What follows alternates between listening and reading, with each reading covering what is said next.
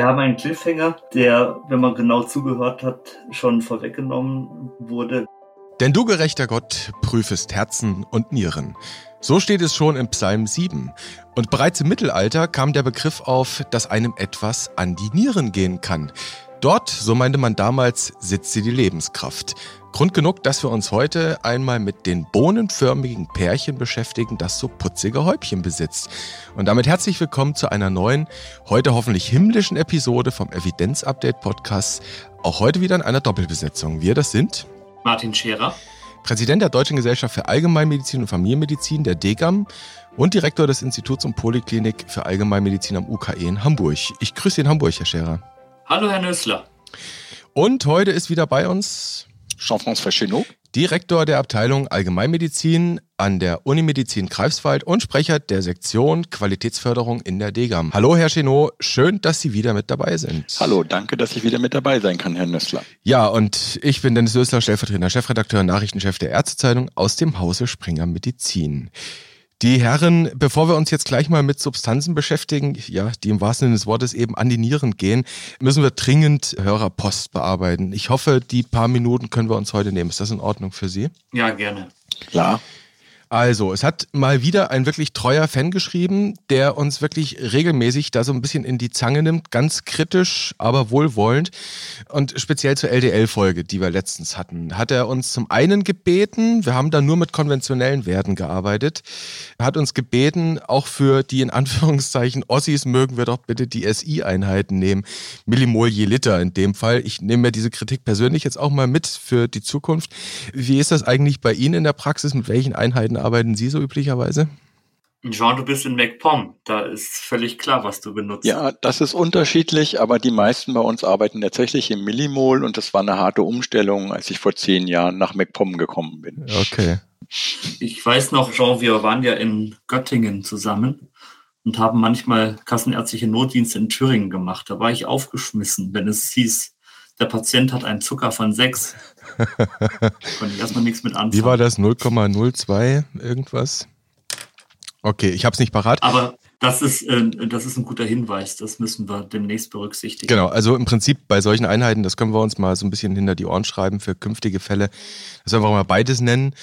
Und dann hat er tatsächlich aber auf einige inhaltliche Dinge hingewiesen. Also das eine war, wir haben über PCSK9-Hämmer gesprochen, zumindest am Rande, als Teil einer lipidsenkenden Therapie hier und da. Und da haben wir erstmal nur von Kardiologen gesprochen. Und er hat uns dann tatsächlich zu Recht ja auf die Arzneimittelrichtlinie vom gemeinsamen Bundesausschuss hingewiesen. Ich habe da nochmal in die Anlage 3 nachgeguckt.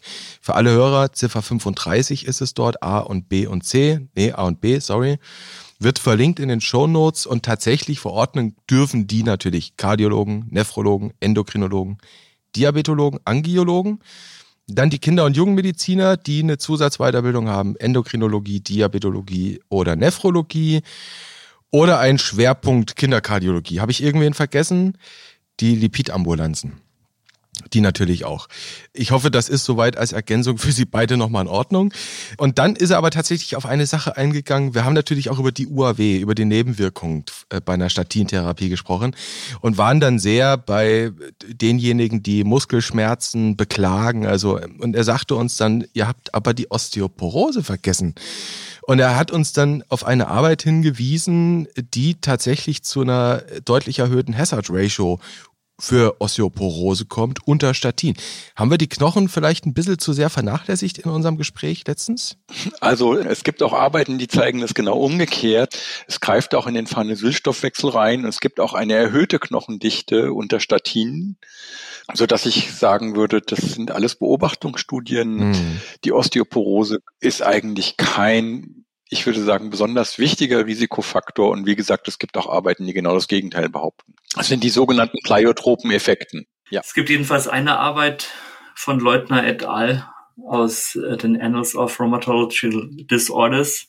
Aus 2019 ist die. Und die zeigen schon eine Assoziation zwischen der Statindosis und den Odds-Ratios für Osteoporose. Und zwar war die Osteoporose dann auch mit einer bestimmten Dosis der Statinbehandlung assoziiert. Wenn man über die 40 Milligramm Schwelle drüber gekommen ist für Simvastatin oder über 20 Milligramm bei Atorvastatin oder Rosuvastatin, dann wurden da einfach mehr Osteoporosefälle beobachtet. Das sind Dinge, die muss man im Hinterkopf haben, auf dem Radarschirm haben. Aber das ist jetzt nicht die klinische Key Message, auf die wir in unserer letzten Folge hinaus wollten. Mhm. Gehört aber mit dazu, wenn man den Patienten insgesamt betrachtet. Und Herr Chenot sagte aber, es gibt durchaus widersprüchliche Beobachtungen in dieser Angelegenheit. Ja. Mhm. Genau, und das, wenn man sieht, das ist ja auch in der Zeit besprochen worden letztes Jahr, weil das ja so ein wichtiges Thema ist. Und da war halt eben halt auch der Titel senkt oder erhöht das Risiko. Ach ja, okay. So klar ist also die Sache bei der Osteoporose wir wollen ja hier ein bisschen für Klarheit sorgen. Insofern war das jetzt vielleicht tatsächlich einfach mal wichtig, das auch zu thematisieren. Was er aber noch sagte, und das war so seine, seine klinische Beobachtung bei Patienten, die aus dem Krankenhaus kommen, nach was auch immer, kardiovaskuläres Ereignis, würden die regelmäßig mit Atorvastatin 40 entlassen. Also nicht mit einer niedrigeren Dosis, sondern gleich mal mit 40. Wie ist da so Ihre Erfahrung, Herr Scherer, Herr Chenot? Ja, dass man es im Krankenhaus doch oft gut meint und dass wir da häufiger mit höheren Dosierungen auch konfrontiert sind. Das kann man schon beobachten. Ja, das kann ich bestätigen. Ich bin schon ganz froh, wenn sie Atorvastatin genommen haben und nicht Rosuvastatin. Dann habe ich gleich wieder ein Problem mit der Arzneimittelrichtlinie. Okay. Gut, also deckt sich so ein bisschen mit den Beobachtungen, aber immerhin vielleicht dann auch mal ein Lob ans Krankenhaus zurück. Danke, dass ihr Atorvastatin genommen habt. Und jetzt hat er sich tatsächlich noch auf eine Sache dann eingelassen. Wir haben ja so ein bisschen nochmal zur Erinnerung in der letzten Episode drüber gesprochen. Wie ist das so mit Zielwerten? Ne? Das war es. Grenzwerte, ab liegen Risiken vor, etc. Das war die Diskussion. An einer Stelle muss eine Zahl gefallen sein, dass, wenn jetzt, sagen wir mal, ein Ariba-Risiko von 20 Prozent vorliegt, man ein Statin nehmen sollte sollte. Und da schreibt er uns Folgendes, ich will das mal zitieren. Ich habe grundsätzlich Probleme mit solchen Zahlen. Insbesondere passt es ja recht wenig zur partizipativen Entscheidungsfindung. Warum kann nicht der Patient bei einem Chats-Wask-Score von 4 entscheiden, dass er keine Antikoagulation haben will, im Alter von 35 bei einem 10-Jahres-Risiko von 18,7, dass er ein Statin will. Und als 80-jähriger Mann wäre ich wahrscheinlich über ein 10-Jahres-Risiko von 30 schon sehr zufrieden ich bin mir sicher, dass Sie es auch nicht so gemeint haben, aber meine persönliche Meinung ist ganz klar, dass diese Zahlen uns nur helfen sollten, bei den Patienten Risiken zu besprechen. Da jetzt nochmal nachgefragt, das haben Sie doch aber auch so gemeint, wie er es da schreibt, oder? Genau, der Thomas Maybaum hat uns mit Absicht falsch verstanden. Wir kennen den Thomas. Ich fühle mich an dieser Stelle angesprochen. Ich habe aus der Degam-Leitlinie kardiovaskuläre Prävention zitiert und es ist natürlich genau so, wie der Hörer sagt. Das sind grobe Orientierungen, das sind keine harten Cut-offs und es soll eine Hilfe sein, um mit den Patientinnen und Patienten die Risiken zu besprechen. Gut, also Shared Decision Making, dass das eben nochmal klargestellt wurde. Es ging in der letzten Episode eben auch darum, dass es eben nicht die harten Ziel- und Grenzwerte, irgendwelche Schwellenwerte sind, sondern dass es Orientierungen gibt, die man dann gemeinsam bespricht. Also hier nochmal Gruß nach Rostock. Ja, nichts über Shared Decision Making. Das ist nämlich das Stichwort. Wir haben heute wieder eine Arbeit, mit der wir uns beschäftigen. Und das ist jetzt, muss man auch mal sagen, die ist erst am Samstag erschienen, also vor wenigen Tagen, und zwar am BMJ. Und ich pick jetzt gleich mal von hinten einen Satz raus. Da schreiben nämlich die Autoren, dass ihre Empfehlung highlight the need for shared decision making to allow patients and clinicians to make well-informed decisions together. Also sagen im Prinzip genau das, womit wir uns befasst haben. Es ist eine ein systematischer Review, es ist eine Netzwerk-Meta-Analyse, mit der wir uns jetzt zunächst mal beschäftigen wollen, geht dann gleich um die Nieren. Aber vielleicht Netzwerk-Meta-Analyse sollten wir nochmal für wirklich jede Hörerin, jeden Hörer, Martin Scherer, kurz erklären. Was ist der Unterschied einer Netzwerk-Meta-Analyse zu einer klassischen Meta-Analyse? Wie viel Zeit haben Sie, Herr Nössler? Wie viel Zeit haben die Hörer? wir machen es kurz. Also Systematic Review systematische Übersichtsarbeit, das sind Formate, Studienformate, die vorhandene klinische Studien zu einer Fragestellung zusammenfassen und kritisch beleuchten. In der Regel sind diese Fragestellungen entlang des PICO-Schemas gestellt. Population, Intervention, Comparison und Outcome, das heißt Vergleich und Outcome. Und damit macht man eine Fragestellung zu einer zentralen Frage, die auch Bedeutung für die Patientenversorgung hat, aber auch oft für die Gesundheitspolitik. Da hängen dann auch oft Kostenübernahmen dran. Ein wichtiger Teil von systematischen Übersichtsarbeiten sind Meta-Analysen und sie dienen dazu, dass einzelne Ergebnisse aus mehreren voneinander unabhängigen Studien statistisch zusammengefasst werden. Wir hatten eben genau das Thema, es gibt vielleicht verschiedene Beobachtungsstudien, die eine sagt das, die andere sagt das, aber das ist eine, ein Modell, ein mathematisches, statistisches Modell, das ermöglicht, auch widersprüchliche Aussagen in eine Art Gesamtaussage zu bringen. Jetzt nehmen wir mal zwei Wirkstoffe, zwei Beta-Blocker bei Hypertonie oder wir nehmen zwei Antidepressiva A und B bei Depressionen und da können eben diese einzelnen Studienergebnisse widersprüchlich sein. Und jetzt steht man natürlich vor der Frage, welches Studienergebnis nehmen wir und worauf stützen wir die Entscheidung und da brauchen wir eben dann so eine Meta-Analyse. Übrigens bei Covid, wenn Sie sich mal zurückerinnern, Herr Nüssler, da haben sich, wenn mal eine große Studie rausgekommen ist, gleich alle draufgestürzt. Also da haben wir jetzt nicht den Luxus, dass wir da mit groß angelegten Meta-Analysen von 700 Trials zu tun haben, sondern wir sind bei Covid sind wir froh, wenn wir mal eine haben. So. Also die konventionelle Meta-Analyse, die vergleicht in der Regel zwei Therapieoptionen miteinander. Das sind die paarweisen Meta-Analysen. Und wenn ich jetzt aber mehrere Therapieoptionen habe, drei, vier, fünf Beta-Blocker oder mehrere Antidepressiva, es aber keine Studien gibt, die diese direkt miteinander vergleichen, dann brauche ich indirekte Vergleiche. Und die Netzwerk-Meta-Analyse macht genau das. Sie schätzt dann die Wirkung aller relevanten Interventionen basierend auf der gesamten Evidenz der Therapieoption. Und das kann man durch indirekte Vergleiche machen. Wenn zum Beispiel der Wirkstoff A mit Placebo verglichen wurde, der Wirkstoff B mit Placebo verglichen wurde, dann kann man über einen gemeinsamen Vergleich mit Placebo ungefähr auch abschätzen, wie Wirkstoff C, D und E abschneiden. Das sind die indirekten Vergleiche. Und dann kann man das durch ein Spinnennetz darstellen, bei dem die Knotenpunkte die einzelnen Interventionen sind und die Fäden dann die durchgeführten Studien darstellen, die diese Vergleiche unternommen haben.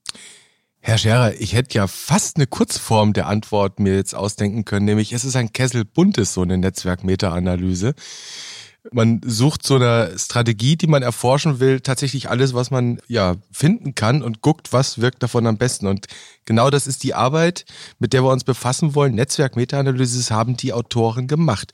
Und zwar sind wir hier in der Indikation Typ 2 Diabetes mellitus die haben eben mal geschaut, ja, welches Antidiabetikum wirkte nun am besten für diese Leute. Und die Autoren um eine Nephrologin, sie heißt Suetonia C. Palmer aus Christchurch in Neuseeland, haben in der Tat am Ende für ihre Auswertung 764 RCTs gefunden. Eine ganze Menge.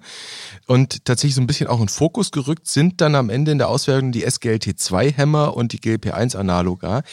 Und jetzt haben Sie schon angesprochen, dieses Spider, dieses Web, die dieses, ja, diesen Graphen würde ich ihn jetzt mal nennen, den man in dieser Arbeit finden kann. Ich weiß gar nicht, ob es BMJ Open war, ob es Open Access ist. Wir verlinken es aber in jedem Fall, diese Arbeit. Ist Ihnen in diesem Netzwerk irgendwas Besonderes aufgefallen? Ist Ihnen da etwas ins Auge gestochen? Jetzt muss ich Sie einmal fragen, Herr Nüssler, ob wir nur die Arbeit verlinken oder ob wir auch die Abbildungen zeigen, sonst müsste man die einmal beschreiben. Ja, die Abbildung dürfen wir nicht zeigen, die unterliegen einem Urheberrecht, also müssten wir sie kurz beschreiben wahrscheinlich. Also dann vertonen wir einmal kurz die Abbildung. Man sieht Kreise, die sogenannten Knotenpunkte und die Größe der einzelnen Kreise. Die Größe der Kreise ist proportional zur Anzahl der Studienteilnehmer. Mhm. Je größer so ein Kreis ist, desto mehr Studienteilnehmer hat diese Behandlungsgruppe bekommen. Da findet man Placebo, Standardbehandlung, aber Metformin und andere Blutzuckersenker. Und dann sind diese Kreise verbunden, die sind praktisch außen angeordnet, diese Kreise, und sind verbunden durch Linien. Die Linien sind unterschiedlich breit. Und die Breite der Linien verhält sich proportional zur Anzahl der Studien, bei denen das entsprechende Behandlungspaar verglichen wird. Das heißt, wir finden auf dieser Abbildung Linien zwischen Placebo und SGLT2-Hämmern, äh, zwischen Placebo und GLP1 Rezeptoragonisten und so weiter, zwischen Placebo, Basalinsulin oder Sulfonylharnstoffen. Auf dieser Abbildung fällt auf, dass der Placebo-Kreis am prominentesten ist, am größten ist. Das heißt, die meisten Vergleiche waren mit Placebo. Es waren über 100.000 Menschen, die da in den Placebo-Arm hineingekommen sind. Und dann gibt es eben noch andere Kreise, die DPP4-Inhibitoren, SGLT2-Hämmer hatten wir schon. Diese Kreise sind dann ein bisschen kleiner, aber die meisten Linien und die stärksten Linien laufen eben immer zum Placebo hin. Und das bedeutet, wir haben es hier eigentlich in erster Linie mit klassischen Meta-Analysen zu tun, die diesen direkten Zweiervergleich gemacht haben. Hm. Wobei man natürlich ja sagen kann, also man sieht schon die eine oder andere Linie, wo dann auch Substanzen, Substanzklassen untereinander verglichen worden sind. Aber der Fokus tatsächlich auch in der Auswertung, Sie sagten es, SGLT2-Hämmer und GLP1-Analoga. Ich fasse mal kurz zusammen, was die Autoren da geschrieben haben. Bei Patienten mit Typ-2-Diabetes reduzierten SGLT2-Hämmer und GLP1-Rezeptoragonisten die kardiovaskulären und renalen Folgen mit deutlichen Unterschieden bei Nutzen und Schaden. Zitat Ende. So, das ist jetzt mal die Kurzfassung dessen, was die in einer wahnsinnig komplexen Auflistung am Ende gemacht haben. Man kann diese übrigens auch anklicken. Der Link ist kostenlos verfügbar. Da kann man für verschiedene Patientenkollektive da mal schauen, was nutzt wem besser. Vielleicht können wir das so ein bisschen lose durchgehen. Ähm, die haben es für verschiedene Ereignisse, Ereignisarten untersucht. Was ist Ihnen da in dieser Arbeit als allererstes ins Auge gestochen? Was haben Sie da gefunden, Herr Chenot? Also es gibt vor allem, denke ich, zwei patientenrelevante Endpunkte, die besonders spannend sind. Das ist die Gesamtsterblichkeit. Also wir möchten ja, wenn wir Medikament nehmen, möglichst nicht sterben. Und dann, was besonders spannend ist und auch eine besondere Leistung, warum diese Studien, die dem zugrunde liegen, so eine große Aufmerksamkeit hatten, ist zum ersten Mal, dass man zeigen konnte, dass eine terminale Niereninsuffizienz, also End-Stage Renal Disease, verhindert werden konnte mit Medikamenten. Die Effekte, die man beobachtet hat, die waren aber zum Teil ähm, klein oder schwierig einzuordnen. Und die besondere Leistung dieser Meta, dieser Netzwerk-Meta-Analyse ist, dass es ihnen gelungen ist, das jetzt so schön in Zahlen zu fassen und dass man das jetzt, wenn man dem Patienten sagen, wie groß ist denn der Nutzen, wenn ich dieses Medikament nehme und was sind die möglichen Schaden, das kann man jetzt halt sehr schön ausdrücken. Und das haben die gut auf den Punkt gebracht. Die haben das immer auf 1000 Patientenjahre berechnet. Man kann also sagen, wenn 1000 Menschen Menschen ein Jahr lang diese Tablette nehmen, dann werden so und so viel weniger versterben oder weniger einen Herzinfarkt haben oder eben halt auch weniger eine terminale Niereninsuffizienz erleiden. Und das finde ich ist sehr spannend und es erlaubt es halt eben Patienten gut zu beraten, fair, wie gut ist das Medikament. Und was die da zusätzlich noch gemacht haben, sie haben die Patienten in verschiedene Risikogruppen eingeteilt. Das finde ich allerdings etwas kompliziert und das konnte ich nicht hundertprozentig nachvollziehen. Das haben sie nämlich leider nicht gut genug beschrieben. Also so grob kann man sagen, sie haben bestimmte Risikofaktoren rausgesucht, die wir kennen, die ich auch vernünftig finde, die sie beschrieben haben, wie zum Beispiel die Nierenfunktion. Da haben sie aber eine sehr breite Klasse gewählt oder auch kardiovaskuläre Risikofaktoren, dass zum Beispiel schon ein Herzinfarkt da war oder Rauchen oder ähnliches. Und je mehr ähm, Risikofaktoren die Leute hatten, umso höher haben sie die eingeteilt in verschiedene Risikoklassen, die sie so benannt haben. Also sie haben einmal very low, ganz niedrig, low, moderate, high und very high. Aber was das genau zu bedeuten hat, ist leider nicht so ganz klar, aber das können wir uns vorstellen. Und das Schöne ist, man sieht, wenn man sich die Zahlen anguckt, ähm, ja, diese SLGT2-Hämmer, auf die wir uns ja heute konzentrieren wollen, die haben alle einen Effekt. Aber dieser Effekt, der ist total abhängig davon, wie hoch das Risiko der Menschen ist. Und da sind wir wieder sehr schön bei dem, wo wir beim letzten Mal da waren. Also ich kann halt eben am besten profitieren von einer Behandlung und einer Intervention, wenn ich ein sehr hohes Risiko habe. Und wenn ich ein niedriges Risiko habe, dann sind die Effekte eben halt oft bescheiden. Bleiben wir doch mal direkt bei diesen Zahlen. Also wir hatten schon gesagt, All-Cause Mortality, also Gesamtsterblichkeit. Und wenn man sich dann tatsächlich mal die ganz exakten Zahlen da anschaut, also bei der Gruppe Very Low Risk sagen die Autoren, haben sie errechnet. Es gibt dann auch noch so, so ein Grading, also wie, wie stark die Evidenz überhaupt dafür ist, dass man unter SGLT2-Hämotherapie fünf Ereignisse, also fünf Todesfälle weniger hat, bei GLP1-Agonisten zwei weniger. Und wenn ich dann in der Very High Group bin, sind es 48 versus 24. Also im Prinzip eine doppelt so hohe Risikoreduktion, oder? Ja, und aber wichtig ist es, für Patienten sind solche relativen Vergleiche immer nicht gut, sondern man muss auf eine Bezugsgröße, nämlich immer auf 1000. Mhm, genau. Also 5 in 1000, das ist gut. Da sind wir wieder bei dem, was vorher angesprochen worden ist, ist 5 in 1000. Das heißt, 955 haben das Medikament mhm. umsonst genommen. Ist das gut oder schlecht? Das müssen wir individuell entscheiden und das ist natürlich sehr viel besser. Aber auch 48 in 1000, das sind immer noch 952, die das Medikament sozusagen umsonst genommen haben. Mhm. Und jetzt haben wir eine Zahl, wo wir das einordnen können.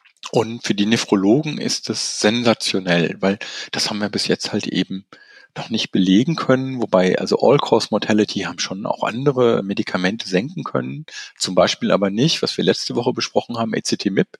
Mhm. Da ist zwar die kardiovaskuläre Morbidität runtergegangen, aber die All-Cause Mortality nicht. Und hier haben wir jetzt ein Medikament, wo die Gesamtsterblichkeit runtergeht und dann hat es, und das ist halt unerhört, hat es jetzt auf einmal auch Auswirkungen auf Niere, Nierenversagen, mhm. terminales Nierenversagen. Hat noch ein paar andere gute Effekte. Das wusste man schon aus den ersten Studien.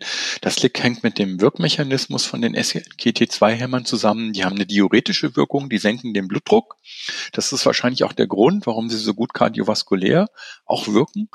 Und sie haben dann auch natürlich zu weniger Krankenhausaufnahmen geführt wegen Herzversagen, was im Regelfall ja unzureichende Diurese mhm. ähm, eine der wichtigsten Ursachen ist, warum Menschen ins Krankenhaus kommen. Also viele positive Effekte.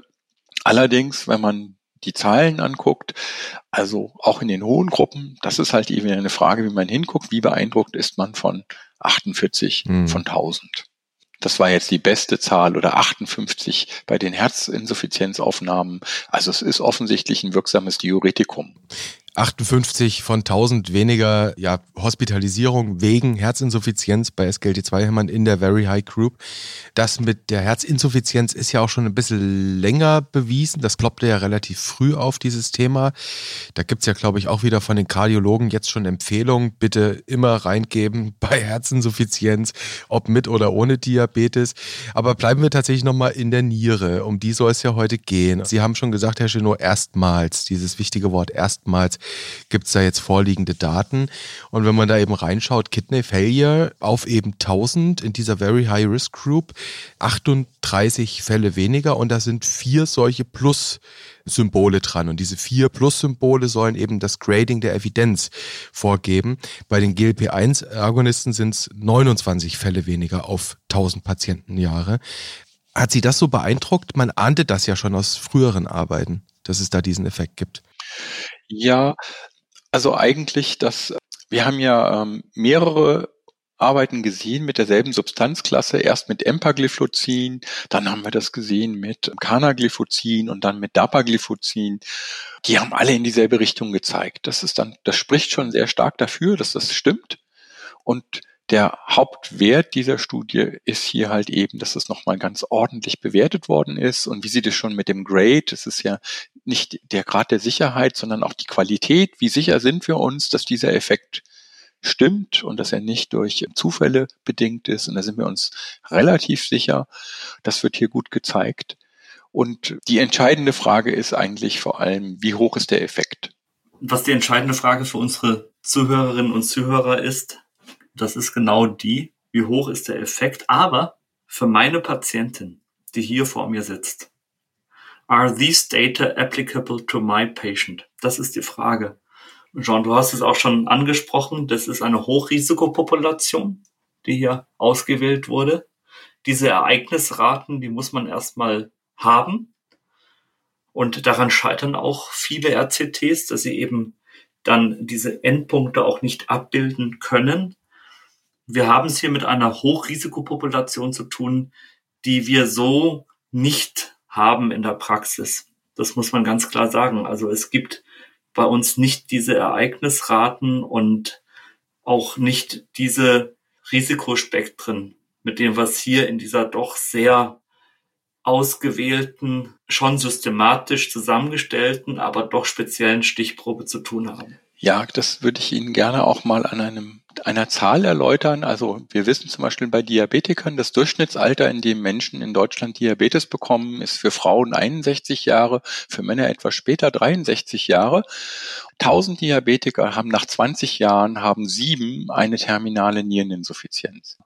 Hier sind diese Studien im Regelfall knapp über zwei bis drei Jahre gelaufen. Die hatten ungefähr 2000 Leute und sie hatten in jedem Studienarm 100 in zwei Jahren, die das Ereignis terminale. Hast du eine Idee, wie die das hingekriegt haben, Jean? Ja, das liegt einfach an der Auswahl. Also die hatten schon einen sehr hohen Anteil, die eine EGFR kleiner 60 hatten und auch einen sehr hohen Anteil, die sogar eine EGFR kleiner 30 hatten. Und das reflektiert halt eben nicht ähm, die Patienten, die wir bei uns in der Praxis sehen. Wir haben halt eben Patienten, die eine deutlich bessere Niere haben. Die Patienten dort sind auch relativ jung zum Vergleich, haben auch noch ein paar andere Erkrankungen. Und das ist genau das Problem. Was fangen wir jetzt mit diesen Daten an? In einer Hochrisikopopulation. Ich muss nämlich jetzt entscheiden, als Hausarzt, wenn ein Patient vor mir sitzt, ist das ein Patient, der so ein hohes Risiko hat, dass er hier reinfällt, also dass er davon einen Benefit hat. Weil selbst die Gruppe, die Sie als Very Low Risk bezeichnen, die hat immer noch im Vergleich zu dem, was das Normale ist, was wir in der Praxis erleben, sind die, haben die, die haben auch noch Ereignisse gehabt in diesem kurzen Zeitraum.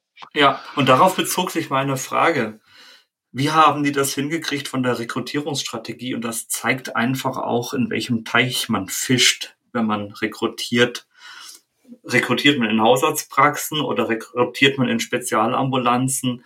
Und diese Patientenpopulation mit einer derart eingeschränkten Nierenfunktion, die muss man erstmal bekommen und das lässt dann schon Rückschlüsse zu auf die Rekrutierungsstrategie und dann auch wiederum auf die Anwendbarkeit der Daten für die Hausarztpraxis. Ich glaube, das ist ein ganz wesentlicher Punkt. Hm, aber beispielsweise die Nephrologen oder die Kardiologen, die jetzt eine in ihren Praxen eine höhere Morbidität haben, ja, eine renale oder kardiale Morbidität, eine höhere Prävalenz für eben auch wieder diese Ereignisse, für die wird das dann schon eher relevant, oder? Oder vielleicht noch die, die Frage anders gestellt, wir kennen doch dieses Problem aus ganz vielen klinischen Studien, dass die eben oft auch darunter kranken, dass sie in einem klinischen Setting rekrutiert haben. Ganz genau. Ganz genau, das ist das Problem und deshalb machen wir uns auch stark dafür, dass wir zunehmend auch randomisiert kontrollierte Versuche kriegen, die im hausärztlichen Setting laufen, aber das ist A, methodisch sehr schwer, das ist auch von der Förderung oft nicht leicht, so einen RCT durchzukriegen, weil man dann immer auch darstellen muss, dass es sich hier um einen relevanten Zuwachs an wissenschaftlicher Erkenntnis handelt. Und das Argument alleine, dass wir eine bekannte Fragestellung nochmal replizieren im hausärztlichen Setting, das überzeugt die Gutachter häufig eben nicht. Wo soll das Geld für diese Studien herkommen? Das ist dann immer die entscheidende Frage und die muss gelöst werden. Aber genau das ist ja, was die da machen mussten. Also ein Grund, warum es so schwer nachweisbar war, dass irgendwelche Therapien auf den Endpunkt, also terminale Niereninsuffizienz wirksam sind. Man braucht einfach unheimlich große Studienpopulationen, weil das Ereignis so selten ist. Und da kommen wir auch schon zu einem Problem. Das ist, wir würden ja gerne so ein... Es sei denn, man rekrutiert ein hochselektiertes Klientel.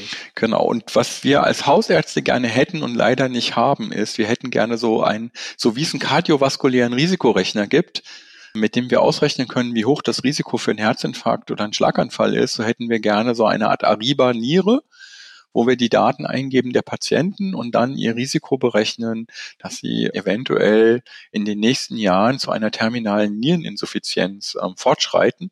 Wenn das der Fall wäre, dann würden wir das auch viel eher aufschreiben. Und es gibt aber leider keinen funktionierenden Risikorechner. Ja, das Cadigo-Modell geht leider gar nicht. Und es gibt international noch den, also den CKD-Risk-Rechner von Navitangri. Und der ist aber auf Deutsch nicht validierbar, weil das auch wieder solche Risikopopulationen sind, dass die Ergebnisse, wenn man sie auf deutsche Populationen kalibriert, wie wir sie in Hausarztpraxen haben, nicht übertragbar sind. Aber es wäre doch eigentlich mal ein interessantes Projekt, sich auch mal mit den Nephrologen zusammenzutun und zu überlegen, wie könnte man so einen Risikorechner entwickeln. Immerhin, es gibt ja eine S3-Leitlinie, glaube ich, mit ja. den Nephrologen zusammen von der DGAM. Ne? Also man sieht ja, die Kooperation gibt es ja. Das haben wir auch gemacht. Also eine, so eine Risikopopulation. Wir haben da mit der Frau Professor Elke Schäffner zusammengearbeitet in Berlin. Die ähm, leitet dort die Altersstudie.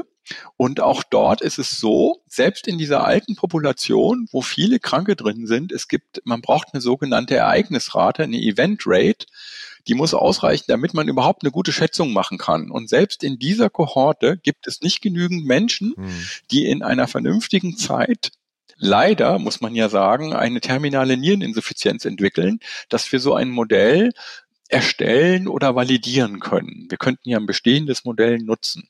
Das ist leider extrem schwierig. Also zum Glück. Zum Glück, ja. Das wünschen wir den Leuten nicht. Zum Glück für die einzelne Person aus methodischer Perspektive leider. Genau, und da ist diese Studien, die waren einfach unheimlich geschickt, Populationen einzusammeln, wo ein sehr, sehr hohes Risiko ist. Also zehn Prozent der Studienpopulationen sind in diesen Studien innerhalb der Beobachtungszeitraum, haben eine terminale Niereninsuffizienz gekriegt. Das haben wir sonst nicht. Das heißt also auch da immer Obacht mit den, mit, ja, mit den Aussagen und immer im Hinterkopf behalten, diesen möglichen Erfassungsbias. Was ist das für eine Studienpopulation gewesen? Ist die vergleichbar mit meinem Patientenkollektiv? Aus Berlin, wenn ich das richtig in Erinnerung habe, kommt ja auch die BIS-Formel, glaube ich, ne, für die GFR bei Älteren. Genau, das ist die Frau Schäffner, über die ich gesprochen habe. Die hat diese BIS-Formel. Das hat leider nicht so gut geklappt. Ich muss sagen, leider, das ist ein ganz großes Problem bei der Beurteilung der Niere. Ähm, ab dem Alter von 40 verlieren wir eigentlich alle so pro Jahr etwa ein bis zwei Milliliter EGFR. Und es ist dann nicht mehr möglich, so richtig auseinanderzuhalten, was ist ähm, Alter und was ist Nierenkrankheit. Und man muss einfach im Kopf haben, das sind alles Menschen, die hatten schon eine relativ schlechte Nierenfunktion. Leider haben wir auch schon einen ersten Konflikt. Dummerweise haben genau als diese ganzen Studien, die sind ja alle jetzt in den letzten zwei Jahren fertig geworden, ist von Cardigo, das ist sozusagen die Mutter aller nephrologischen Fachgesellschaften, die haben ein Update gemacht ihrer Leitlinie Diabetes und Niere und die empfehlen in dieser Leitlinie schon, dass jeder, der Diabetes hat, nicht nur Metformin haben soll, wenn seine EGFR das zulässt, sondern wenn möglich auch ein SLGT2-Hämmer dazu. In Europa gar nicht zugelassen. Ja, und es ist auch ein bisschen zu weit gesprungen, muss man sagen. Wir haben ja eben rausgearbeitet, für Hochrisikopopulationen ist das so, aber dass jetzt alle Diabetiker, wenn sie es irgendwie vertragen, die SLGT2-Hämmer haben sollten, das teile ich so nicht.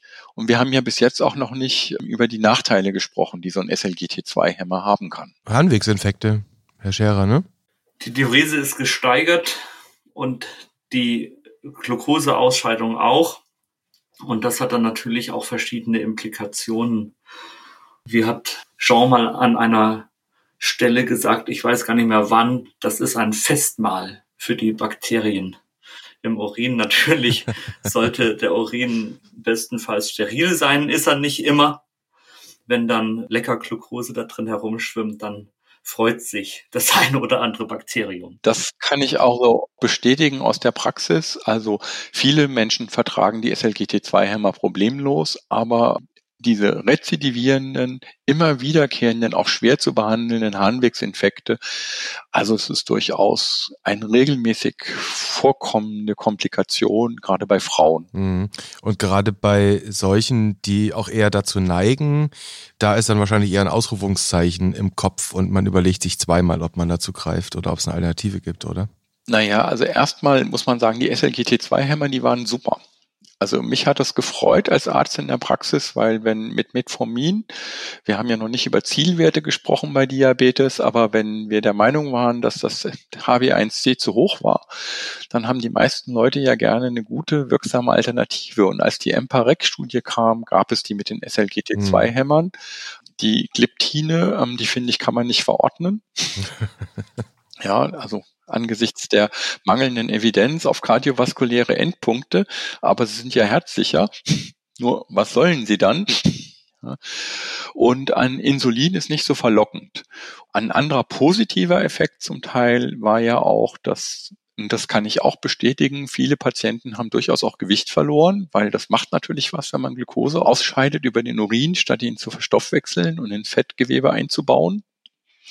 Nachteile, die ich nicht erlebt habe, die aber gravierend sind und die auch noch nicht vom Tisch sind. Es gibt eine erhöhte Rate an diabetischen Ketoacidosen. Ob das durch Fehlbenutzung mhm. durch Patienten oder Ärzte zustande kommt und was auch immer noch sehr heiß diskutiert wird, es gibt durchaus Hinweise, dass es mehr Amputationen gibt unter SLGT2-Hämmern und das ist auch ein gravierender Nachteil, denke ich. Deswegen finde ich, sollte man sich genau überlegen, wem man das gibt und wer davon profitiert. Und die spannende Frage ist, wie verhandeln wir das mit unseren Patienten? Das Verhandeln zu den Fußamputationen, das waren Majoramputationen, glaube ich, da kommen wir eh gleich nochmal. Wir haben noch zwei andere Arbeiten, mit denen wir uns noch beschäftigen wollen. Ich will aber nochmal drauf eingehen. Also wir haben jetzt schon festgestellt, die Dinge sind immer nicht so einfach, wie sie scheinen auf den ersten Blick. Und wir haben jetzt schon gesagt, okay, die KDIGO sagt, bitte gebt jedem Typ 2 Diabetiker direkt mal ein SGLT2-Hammer dazu. Das ist das eine. Wir sind aber in Europa noch längst gar nicht zugelassen dafür, sondern eben nur, wenn es sich anspricht. Versuchen wir es mal mit so hypothetischen Kasuistiken und gucken wir mal, was wir aus diesen Zahlen ableiten. Ich mache mal jetzt mal hypothetisch für Sie beide auf. Stellen Sie sich einen 50-jährigen Mann vor, Typ 2 Diabetes, vielleicht minimal ein bisschen was am Blutdruck, keine Ereignisse vorher gehabt, kardiovaskulärer Natur, Metformin ist gegeben, HbA1c nach wie vor nicht wirklich gut eingestellt, 7,8 plus minus. Lebensstil, Bewegungen werden regelmäßig von Ihnen, Herr Scherer, thematisiert. Der 50-jährige Mann hält sich aber nicht so richtig dran. Wenn wir jetzt diese Daten, über die wir gerade gesprochen haben, hernehmen, was würden Sie dann on top geben nach diesen Daten? Da wäre es natürlich naheliegend zu sagen, es handelt sich hier um einen jungen Menschen. 50 Jahre ist verhältnismäßig jung. Wir wissen, dass das Durchschnittsalter, hat Jean Chenot eben gesagt, in der Diagnosestellung über zehn Jahre höher liegt. Es ist also hier die Situation, dass wir einen sehr jungen Patienten haben und die Möglichkeit, dass er einen Endpunkt erlebt, dass er chronische Niereninsuffizienz erlebt, mit Komplikationen ist natürlich in dem Fall auch höher. Wir haben auch schon gesagt, dass wir hier keine Risikorechner haben. Wir haben jetzt nicht Arriba Niere in dem Fall. Und wir müssen versuchen, hier zu einem individuellen Risikogespräch zu kommen. Sie haben Lebensstil genannt, am Gewicht arbeiten, eventuell mit dem Rauchen aufhören, wenn geraucht wird. Aber ein HbA1c-Wert ist noch nicht aussagekräftig. Wir sind als Degam, was die Titration von Werten anbelangt, wir hatten das letztes Mal in Extenso, natürlich ohnehin zurückhaltend. Und die Fokussierung auf den HbA1c-Wert haben wir vor längerer Zeit schon aufgegeben, dass wir gesagt haben, kapriziert euch nicht zu sehr auf das HB1C. Wir sind da relativ großzügig. Wir bewegen uns da in einer Range von 7 bis 7,5 und tolerieren bei älteren Patienten auch höhere Werte. Die muss man individuell aushandeln. Aber wir haben es hier mit einem jüngeren Patienten zu tun und in der Tat, hier wäre ein SGLT2-Hämmer eine Option. Auf jeden Fall. Genau, da würde ich auch gerne nochmal einhaken. Wenn Sie mir einen HbA1c-Wert hinwerfen, da bin ich nicht beeindruckt. Da reagiere ich gar nicht drauf.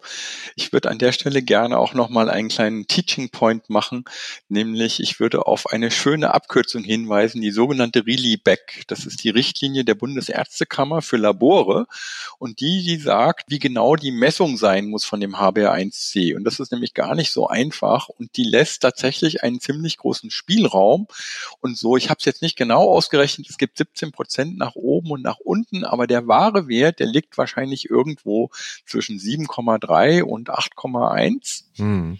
Da können wir den ungefähr einordnen.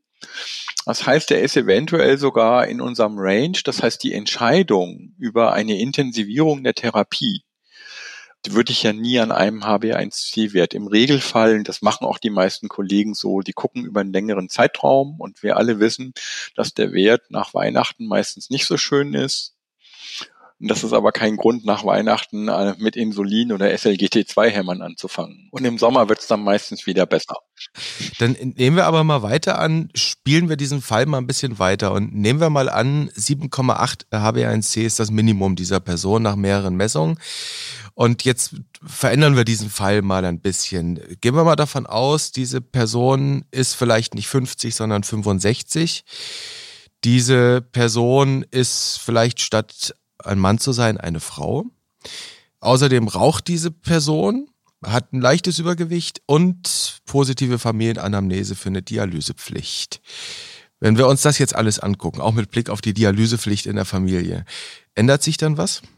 Die Familienanamnese so, die hilft überhaupt nicht weiter. Das ist jetzt, ähm, da müssen wir, also man kann ja sehr leicht dialysepflichtig werden, wenn man septischen Schock hat oder so, sondern da wäre es natürlich, oder die hereditären Formen der Nierenerkrankung, was nicht Diabetes ist. Das ist ein ganz spezielles Kapitel. Das würde in dem Fall für die Entscheidung nicht weiterhelfen. Wenn man noch einen Faktor in diesem Fall aussuchen würde, ich persönlich bin kein großer Freund der anlasslosen Proteinuriemessung. Wenn Sie aber die zur Niere und wenn Sie in der Leitlinie genau gucken, dann würden Sie hier eine Albumin-Kreatinin-Ratio machen und würden gerne wissen, ob diese Frau auch eine Proteinurie hat. Und das wäre dann zum Beispiel wiederum ein Grund, eher ein SLGT2-Hämmer aufzuschreiben, zumal wir auch wissen, dass die SLGT2-Hämmer die Proteinurie, wie gesagt, nur ein Surrogatparameter, Patienten ist es eigentlich egal, Zahl. Aber das wäre zum Beispiel ein Argument zu sagen, jawohl, die Niere hat eine schlechtere Prognose, das wissen wir. Wie viel schlecht, das können wir kaum quantifizieren. Und dann würde ich mich zum Beispiel auch eher für einen SLGT2-Hämmer entscheiden, nach der Studienlage jetzt. Megera d'accord? Im Großen und Ganzen, ja, die Person ist immer noch sehr jung. Wir haben in Deutschland zwei Millionen Menschen, die von einer chronischen Niereninsuffizienz betroffen sind. Die Prävalenz steigt mit dem Alter an. Diabetes und Bluthochdruck sind die häufigsten Risikofaktoren für die Entstehung einer Niereninsuffizienz. Deshalb nochmal positive Familienanamnese. Da hängt es wirklich davon ab, was genau war da. War das eine Glomerulonephritis? War das eine interstitielle Nephropathie? War das eine Zystenniere mit einer genetischen Implikation oder eine Amyloidose oder Lupus nephritis oder hatten die Eltern auch Diabetes und oder Bluthochdruck. Also das ist wirklich die Frage mit der Familiengeschichte. Dann höheres Lebensalter. Da haben wir schon gesagt, dass das eigentlich noch ein relativ junges Alter ist. Und dann das Thema Rauchen, Übergewicht. Wir haben es hier wieder mit einer Situation zu tun, wo wir individuellen Risiko arbeiten müssen. Und ähnlich wie bei der kardiovaskulären Prävention müssen wir hier auch dann einzelne Lebensstilaspekte herausarbeiten, Veränderungsbereitschaft ausloten und vor allem auch an dem Thema dranbleiben, Folgekonsultationen machen. Der Faden darf nicht abreißen. Ich sehe das immer wieder, dass dann auch mal Folgerezepte verordnet werden und Patienten aus dem Orbit geraten. Das ist, glaube ich, das Entscheidendste überhaupt. Man muss am Ball bleiben. Beide müssen am Ball bleiben. Hausärztin, Hausarzt muss am Ball bleiben. Geht nicht immer. Wir laufen, können den Patienten sozusagen nicht, äh, wie soll ich sagen, keine elektronische Fußfessel geben. Wir haben immer noch die freie Arztwahl. Wir können sie einladen und erinnern, aber auch die Patienten müssen den Kontakt halten. Man muss da dranbleiben an diesen Themen. Und es ist nichts Statisches. Wir haben letztes Mal gesagt, dass das Projekte sind, auf die man sich einlassen muss und dass das lebenslange Aufgaben sind, an so einem Thema dran zu bleiben. The patient needs to be the driver of the change, haben Sie gesagt. Genau. Also das ist eine Sache, die mich an den Studien auch, also die SLGT2-Hämmer wirken ja diuretisch und sie senken den Blutdruck das wirkte mir die Assoziation auf, diese Patienten sind eigentlich für ihre kardiale Krankheit nicht mit Blutdruckmedikamenten nicht ausreichend gut behandelt worden. Eventuell ist ein SLGT2-Hämmer nicht die beste Wahl, um den Blutdruck einzustellen oder ist auch nicht das Diuretikum der Wahl, um eine unzureichend behandelte Herzinsuffizienz zu behandeln. Also das möchte ich noch zu bedenken geben und deswegen muss ein SLGT2-Hämmer nicht unbedingt die erste Wahl sein, nur weil jemand diese Komorbiditäten hat, sondern vielleicht sind dann die Komorbiditäten nicht gut behandelt. Aber eine komorbide Herzinsuffizienz wäre für mich eher ein Pluspunkt für einen SGLT2-Hämmer. Natürlich vorausgesetzt, wir haben die Medikamente drin, die wir bei der Herzinsuffizienz brauchen. ACE-Hämmer, Beta-Blocker. Aber die Daten für Herzinsuffizienz sind ja wirklich durchaus vielversprechend. Aber es ist halt die Frage, hatten diese Menschen eine optimale Therapie? Genau das weiß ich nicht. Das kann ich aus den Datenlage nicht herausnehmen mit ACE-Hämmern und Diuretika und Beta-Blockern, die sie hätten haben sollen. Da müssen wir jetzt wahrscheinlich in jede einzelne dieser 260 Arbeiten, naja, es sind natürlich nicht 260 Arbeiten, die es dann betrifft, reingehen und nochmal nachschauen, ob man das irgendwie aus den Protokollen herauslesen kann, wenn überhaupt. Ähm, aber das klingt für mich, Herr Chenot, fast auch schon so ein bisschen wie so ein Practice-Pointer, dass das alles miteinander in sich verwobene Surrogate sein könnten, wenn gewisse klinische Parameter, klinische Werte bei einem Patienten, einer Patientin so und so sind, dann eben auch dran zu denken und eben diese Effekte im Hintergrund zu haben. Also ich muss mir erstmal auf eine Sache fokussieren, da richtig rangehen und dann im nächsten Schritt überlegen. Dann sind wir wieder in diesem Projektgedanken. Vielleicht, was mich an der Stelle mal so ein bisschen interessieren würde, ist, wir haben jetzt eine Arbeit gesprochen, die relativ voluminös daherkommt, Netzwerk Meta-Analyse, 760 RCTs quasi eingeflossen in diese Analyse.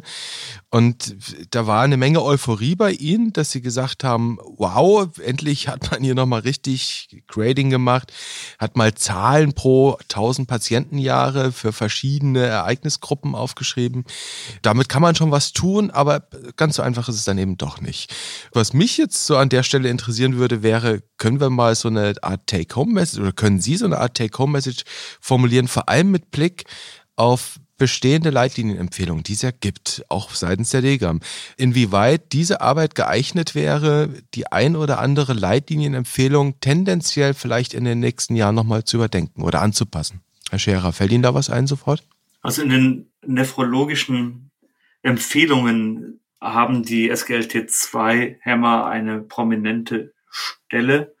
Da sollen die Diabetiker nach Möglichkeit immer einen SGLT2-Hämmer kriegen. Die Degam ist da etwas zurückhaltender und wir fokussieren da eher auf Diabetiker mit einem hohen kardiovaskulären Risiko, die noch sehr jung sind. Wir haben das auch eben an den Fallbeispielen illustriert, die sie uns vorgegeben haben. Das ist ein Abwägen. Wir würden ältere Patienten da etwas anders behandeln. Wir haben auch völlig unterschiedliche Prävalenzzahlen hinsichtlich der chronischen Niereninsuffizienz nach verschiedenen Altersgruppen und unterschiedliche Risikospektren in verschiedenen Altersgruppen. Und deshalb schauen wir uns das Alter an, das Gesamtrisiko an und behandeln dann eventuell auch jüngere Diabetiker mit einem hohen Risiko anders. Genau, dem würde ich mich so anschließen. Also jetzt kein radikaler Change irgendwelcher Leitlinienempfehlungen auf Basis dieser Analyse, sondern. Na doch, das würde ich schon, also die Frage wird ja spätestens beim Update kommen, werden wir uns Cadigo anpassen? Die Cadigo-Empfehlung, dass ähm, jeder Diabetiker, wenn es geht, ein SLGT2-Hämmer haben soll. Und ich glaube, diese und das ist das, was diese Meta-Analyse beiträgt. Sie zeigt, jawohl, es gibt einen Benefit, der ist teilweise sehr bescheiden, der wird besser, je höher das Risiko ist. Und genau so wird wahrscheinlich dann auch der Kompromiss aussehen den wir mit den Nephrologen treffen werden, nämlich dass Patienten, wie Herr Scherer das gesagt hat, mit einem höheren Risiko wird es eher machen. Aber es wird keine so eine feste Grenze geben, ab dann und dann oder in diesem Alter musst du das machen.